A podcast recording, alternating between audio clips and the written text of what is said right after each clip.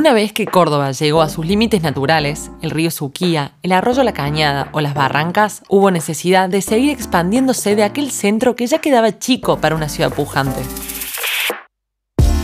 La creación de los puentes sobre el Suquía fueron fundamentales para el crecimiento definitivo.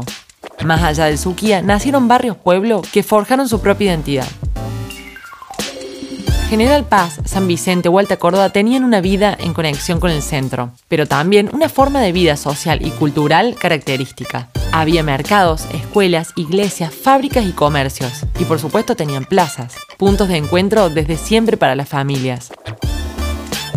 La Plaza Alberdi es una de las más tradicionales, en el coqueto barrio General Paz, hoy un polo gastronómico esencial de Córdoba capital nació con la proyección del pueblo General Paz, ya que la primera planimetría reservaba un solar sobre el Boulevard Unión, hoy llamado Avenida 24 de Septiembre. En los alrededores se construyeron, como siempre, las mejores viviendas, pequeños palacetes de gran categoría que daban a General Paz un aspecto señorial. Otras casonas, un colegio inglés, la biblioteca Vélez Sarfield de 1909 y, por supuesto, el mercado, la plaza de carretas, la iglesia y los jardines. Como no podía llevar el nombre de una persona viva, ya que en 1896 se había decidido llamar el espacio verde Marco Juárez, en 1928 se la conoció formalmente como Plaza Alberdi.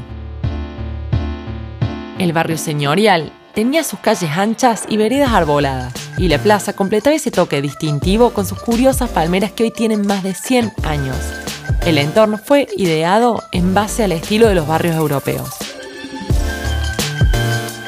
La plaza fue reacondicionada y se sumaron sectores nuevos para infancias, mascotas, al mismo tiempo que mantiene un majestuoso carrusel veneciano que merece una visita en familia.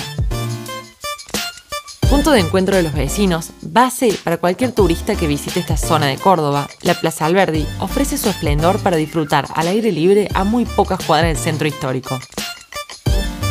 Si quieres conocer más sobre la historia de los parques, plazas y paseos de Córdoba, no te pierdas nuestra colección especial de podcast. Bye.